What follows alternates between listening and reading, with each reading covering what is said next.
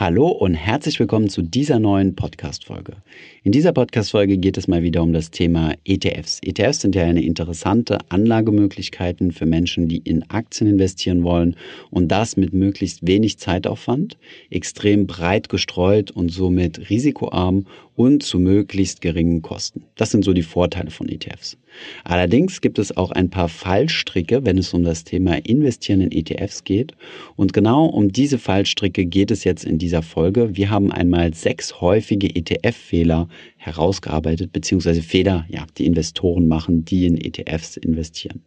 Viel Spaß bei dieser Podcast-Folge.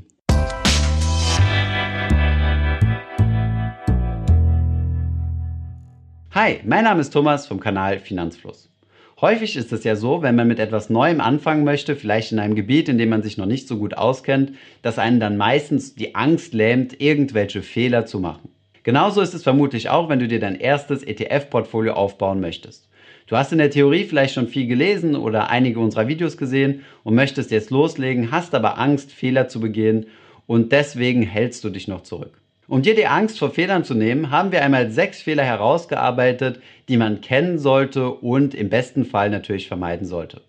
Solltest du einen dieser Fehler in der Vergangenheit vielleicht schon begangen haben, ist das natürlich nicht schlimm. Du kannst einen Fehler beim Investieren immer korrigieren. Legen wir direkt los mit Fehler Nummer eins, der nämlich besagt, ETFs zum aktiven Handel nutzen. John Bogle, der Gründer einer der größten Indexfondsanbieter der Welt, war bekanntermaßen kein großer Fan von ETFs gewesen. Das mag zunächst einmal erstaunlich klingen. Denn John Bogle war ein großer Verfechter der passiven Anlagestrategie bzw. des Index-Investings. Seine Indexfonds, die er bei Vanguard entwickelt hat, waren reine Indexfonds, die nur einem gewissen vorher festgelegten Index gefolgt sind und kein aktives Stockpicking, also das Aussuchen von einzelnen Unternehmen betrieben hat. Genau dasselbe macht auch ein ETF. Ein ETF tut nichts anderes, als einem Index zu folgen und genau in die Werte zu investieren, der auch im Index drin ist. Wie kommt es nun, dass John Bogle kein großer Fan von ETFs ist, obwohl seine Strategie doch mit ETFs relativ gut kompatibel sind? Sein Hauptargument, was er in diversen Interviews angeführt hat, die ihr auch unten in der Beschreibung verlinkt findet, ist, dass ETFs börsengehandelt sind.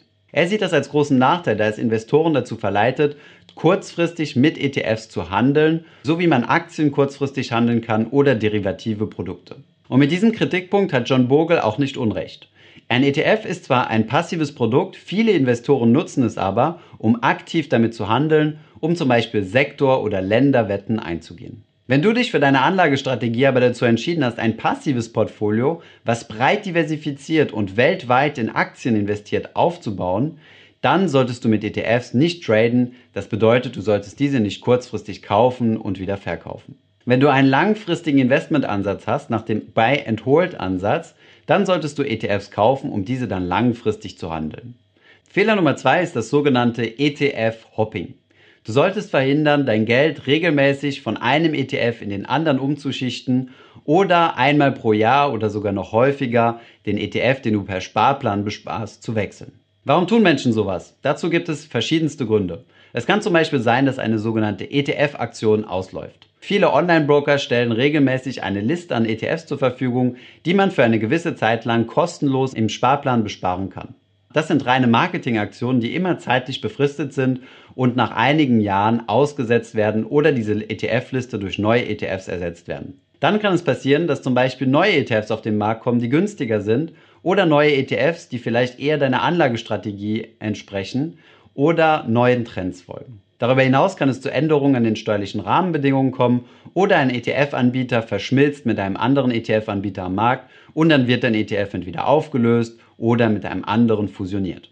Es gibt also viel Bewegung am ETF-Markt und dementsprechend auch viele Gründe, seine Anlageentscheidung regelmäßig zu ändern. Trotzdem solltest du nicht deine Anlagestrategie aufgrund solcher externen Ereignisse jedes Mal über Bord werfen und dir ein ganz neues Portfolio aufbauen oder ganz neue ETFs besparen.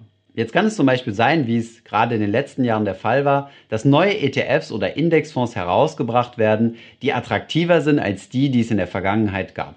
Der ETF-Markt ist extrem am Wachsen und dementsprechend haben die einzelnen Anbieter von ETF-Produkten auch eine starke Konkurrenz und müssen von daher ihre Produkte immer besser und attraktiver gestalten. Wenn du jetzt zum Beispiel vor zehn Jahren einen Sparplan auf einen gewissen ETF, zum Beispiel auf den MSCI World, angefangen hast, kann es Sinn machen, diesen Sparplan heute zu stoppen und einen neuen abzuschließen, der eventuell etwas günstiger ist und vielleicht sogar steuerlich oder von seinen Charaktermerkmalen attraktiver für dich ist. Im nächsten Schritt ist es dann eine reine Rechenübung zu überlegen, ob es sich lohnt, die alten Anteile zu verkaufen und dafür dann von dem neuen ETF neue zu kaufen. Diese Berechnung ist nicht immer ganz einfach, da hier auch steuerliche Aspekte mit eine Rolle spielen. In der Regel ist es aber so, dass ältere ETFs auch regelmäßig aufgebessert werden. Sollten Sie zum Beispiel mittlerweile aufgrund der allgemeinen Entwicklung zu den teureren zählen, dann senken die Anbieter auch mal die Verwaltungsgebühren. Lass dich also nicht verrückt machen von entsprechenden Angeboten von deiner Depotbank oder irgendwelchen Änderungen in deinem ETF. Es macht keinen Sinn, regelmäßig neue ETFs abzuschließen, da hier dein Depot einfach nur unübersichtlicher wird und du beim Übertragen von einem Fonds in den anderen auch Kosten erzeugst. Von daher gilt auch hier der Grundsatz, der bei aktiven Tradern gilt, hin und her macht Taschen leer. Fehler Nummer drei ist es, in Finanzprodukte zu investieren, die man selbst nicht versteht. Das ist jetzt kein spezieller ETF-Tipp, betrifft aber genauso das Investieren in ETFs. Wie im vorherigen Punkt angesprochen, ist die Branche mittlerweile am Boom und es werden immer wieder neue und innovative neue ETFs aufgesetzt zu bestimmten Branchen mit ganz bestimmten Algorithmen oder irgendwelchen ja, Hot Topics. Darauf solltest du aber nicht reinfallen und irgendeinem Biotechnologie-ETF hinterherrennen, obwohl du gar nicht genau weißt, was Biotechnologie überhaupt ist. Viel wichtiger als die Produktauswahl, das bedeutet, welchen einzelnen ETF du aussuchst, ist wie bereits erwähnt deine Strategie.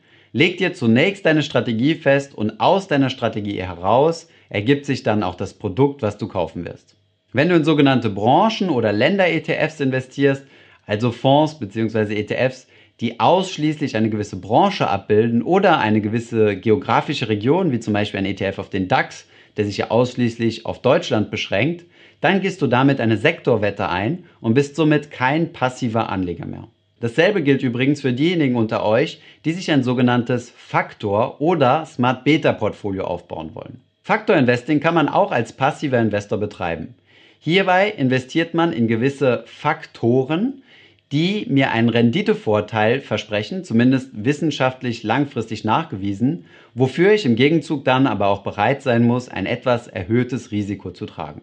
In seinem Buch Souverän investieren in Indexfonds und ETFs geht Gerd Kommer auf dieses Thema Faktor Investing sehr genau ein. Allerdings gilt hier auch der Grundsatz, dass man nichts investieren soll, was man nicht versteht. Es spricht überhaupt nichts dagegen, sich ein Portfolio aufzubauen, was nur aus zwei einfachen ETFs besteht, wie zum Beispiel einem ETF auf den MSCI World und einen auf den MSCI Emerging Markets. Wer dann zusätzlich noch einen kleinen Renditebooster möchte und sich ein Faktor-Turbo ins Depot legen möchte, der sollte das Thema aber auch wirklich verstehen, um zu verhindern, dass Panik entsteht, wenn die Kurse mal runtergehen und der Faktor vielleicht auch temporär mal negativ ist. Fehler Nummer 4 ist die sogenannte Diversifikationsillusion, beziehungsweise einfach eine Produktüberschneidung in einzelnen ETFs, die in eurem Portfolio liegen.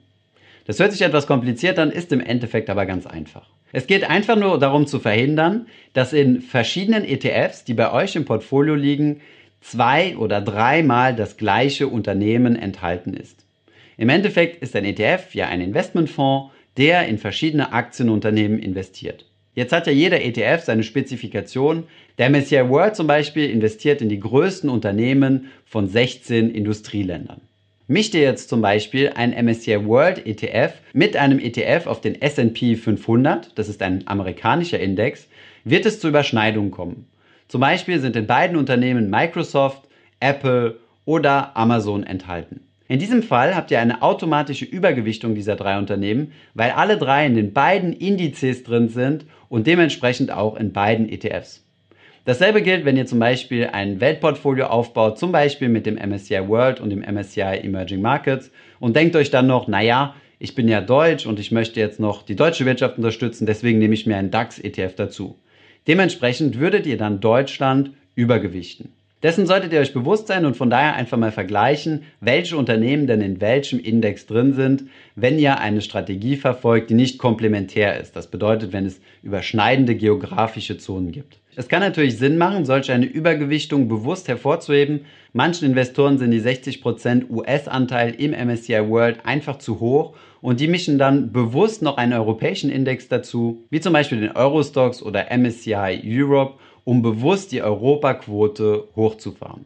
Seid euch aber bewusst, dass sobald es Produktüberschneidungen gibt, geht automatisch auch eure Diversifikation runter und ihr habt mehr von den entsprechenden Unternehmen, die dann doppelt in den Indizes sind, im Depot. Fehler Nummer vier: sich mit der Fondswährung beschäftigen. Tatsächlich haben wir in der Vergangenheit ziemlich viele Fragen dazu bekommen, welchen ETF soll ich denn aussuchen, weil diesen speziellen gibt es jetzt in der Euro-Version oder in der US-Dollar-Version und manche sind dann auch noch gehatcht, andere sind nicht gehatcht und dann kann ich auch noch alle möglichen anderen Währungen haben, wie Schweizer Franken oder japanische Yen. Hilfe, was soll ich machen? Mit diesem Thema haben wir uns in unserem Video zum Währungsrisiko etwas genauer auseinandergesetzt. Was hier nur wichtig zu verstehen ist, ist, dass es keine Rolle spielt, auf welcher Währung euer Fonds angezeigt ist. Ihr habt sowieso euer Depot in Deutschland, beziehungsweise wenn ihr Schweizer seid, habt ihr euer Depot in der Schweiz und es wird auf Schweizer Franken ausgelegt. Und dann ist es egal, welche Fondswährung euer Depot hat denn eure Depotbank wird automatisch die Umrechnung auf eure persönliche Depotwährung vornehmen. Von gehatchten Produkten, das haben wir im entsprechenden Video aber auch schon gesagt, halten wir relativ wenig, da Hedging einfach bedeutet, dass ich mich gegen Währungsschwankungen absichere. Diese kommen aber immer zu einem Preis und für immer kann ich mich gegen Währungsschwankungen sowieso nicht absichern. Von daher kann man getrost behaupten, dass die Fondswährung egal ist, solange euer Depot in Euro aufgelegt ist. Kommen wir zum letzten Fehler, das ist nämlich Fehler Nummer 6 und der lautet, sich auf das Thema Kosten versteifen. Das Bewusstsein zum Thema Kosten beim Investieren hat sich glücklicherweise bei Privatanlegern in den vergangenen Jahren stark zum Positiven gewandt. In der Vergangenheit wurden halt einfach sauteure Finanzprodukte verkauft, mit denen gerade die Vermittler viel Geld gemacht haben, bei denen aber die Rendite die Kosten nicht einspielen konnte. Auch bei den meisten aktiv gemanagten Fonds sind die Kosten ein extremer Schwachpunkt. Es ist nicht unüblich, dass man zunächst einmal einen Fonds mit 5% Ausgabeaufschlag kauft und dann die laufenden Kosten jedes Jahr 2% betragen. Um dieses Geld erst einmal einzuwirtschaften, muss man eine anständige Rendite erzielen und im besten Fall beim aktiven Fonds sollte diese ja über dem Index liegen, sonst hätte man ja einfach ein passives Produkt kaufen können. Bei ETFs sind wir aber in einem Bereich, wo wir tatsächlich von einem Finanzmarkt Rohmaterial sprechen. Das bedeutet, es handelt sich hier tatsächlich um ein Produkt, was in der Regel schon sehr günstig ist. Man kann sie über die Börse kaufen, von daher fallen keine Ausgabeaufschläge an und die großen bekannten Indizes werden von ETFs sehr günstig mit einem TER, also einem Total Expense Ratio von sagen wir mal maximal 0,6% pro Jahr angeboten und das wäre schon eine teure Variante. Von daher, mir ist bewusst, dass unsere Community wirklich super tolle finanzielle Selbstentscheider sind, die auch wirklich mal schauen, dass sie nicht über den Tisch gezogen werden und die Preise miteinander vergleichen.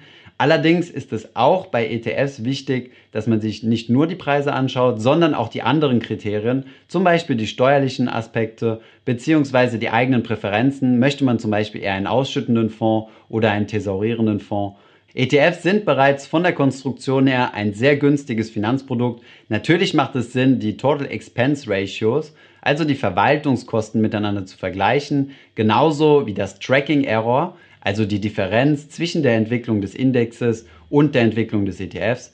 Allerdings versteift euch nicht zu sehr darauf, switcht nicht die ETFs, sobald es viel günstigere Produkte gibt, sondern schaut euch auch die anderen Merkmale an, ob dieses Produkt zu euch passt und vor allem das ist die wichtigste Entscheidung überhaupt, ob es in eure Strategie passt. Das waren auch schon unsere sechs Fehler, die man so beim ETF kaufen bzw. beim ETF besparen so machen kann. Und wenn ihr mehr zum Thema ETFs wissen wollt und euch mal mit gleichgesinnten finanziellen Selbstentscheidern austauschen wollt, dann kommt doch gerne in unsere Finanzfluss-Community. Den Link findet ihr unten in der Beschreibung. Ich hoffe, diese Podcast-Folge hat dir gefallen. Wenn ja, dann zöger doch nicht in deinem Umfeld bei deinen Freunden und Bekannten von diesem Podcast zu sprechen. Und wenn du auf iTunes bist, dann lass uns doch gerne eine Bewertung da und ein Kommentar, denn das hilft uns, mehr Menschen zu erreichen und für das Thema finanzielle Bildung zu begeistern.